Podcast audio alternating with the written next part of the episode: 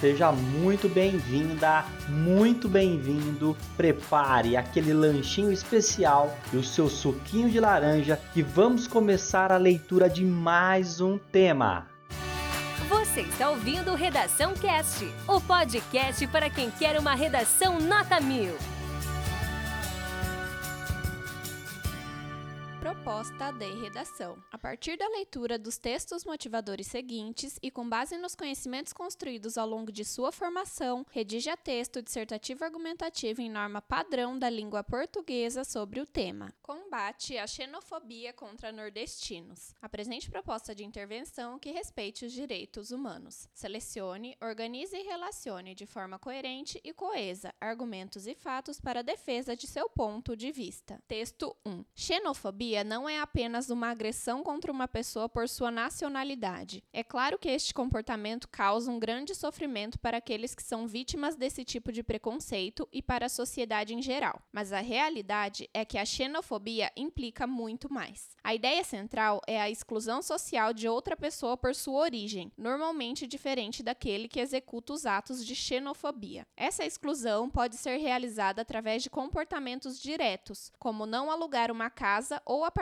para uma pessoa por causa de sua nacionalidade ou cor da pele. Texto 2. O governador João Azevedo, do PSB da Paraíba, presidente do Consórcio Nordeste, emitiu nota neste domingo, 6 de agosto de 2023, classificando como preocupante a defesa feita pelo governador de Minas Gerais, Romeu Zema, novo, do protagonismo dos estados do Sul e Sudeste, por ver estímulo à guerra entre regiões. A declaração de Zema foi dada em entrevista ao jornal O Estado de São Paulo. Ao falar sobre a criação do COSUD, Consórcio de Integração Sul e Sudeste, ele disse que a diferença de tratamento às regiões ficou clara durante a discussão da reforma tributária e cobrou espaço proporcional. O mineiro chegou a fazer uma analogia com vaquinhas que produzem pouco ao falar sobre distorções de arrecadação e necessidades, dizendo que, se um produtor rural começa a dar um bom tratamento só para essas vacas, daqui a pouco as que produzem muito vão começar a reclamar o mesmo tratamento. Após a repercussão, o governador disse que não está contra ninguém e repudiou o que chamou de distorção dos fatos. Zema defendeu na entrevista a criação de uma frente dos governadores em busca de protagonismo político e econômico para o Sul e Sudeste, explicitando a intenção de agirem em bloco para evitar perdas. As falas de Zema na entrevista despertaram uma série de críticas, sobretudo de opositores, que lembraram sua proximidade com o ex-presidente Jair Bolsonaro e de políticos do Nordeste. O mineiro é considerado pré-candidato do campo da direita para a eleição presidencial de 2026. A maior parte das reações veio da esquerda, mas também se pronunciaram nomes como a governadora de Pernambuco, Raquel Lira, do PSDB, para quem o Nordeste é parte da solução do país e deve receber atenção nas discussões federativas por tanto tempo de descaso e indiferença. Texto 3. É do Nordeste o recorde de notas mil na redação do Enem. Desde 2021, a região leva o título de destaque no Exame Nacional do Ensino Médio, Enem, com os melhores desempenhos nas provas. E agora, em 2022, não foi diferente. O Instituto Nacional de Estudos e Pesquisas Educacionais Anísio Teixeira, INEP, realizou um levantamento que contabilizou 19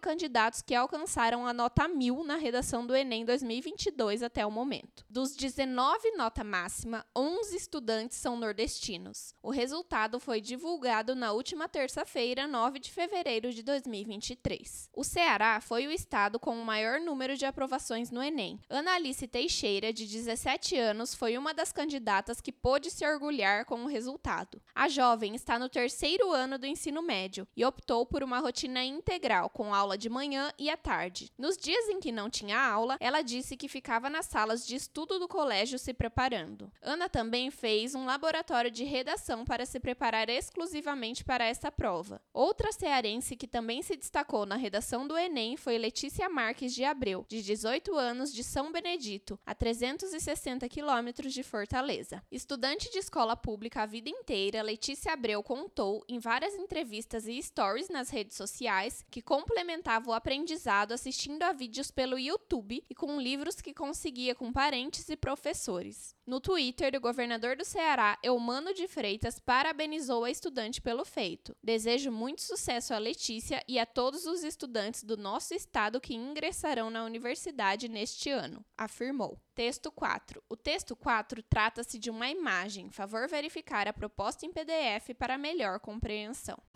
Esse conteúdo é um oferecimento da Corrija-me, a plataforma preferida no ensino de redação. Saiba mais em corrijame.com.br.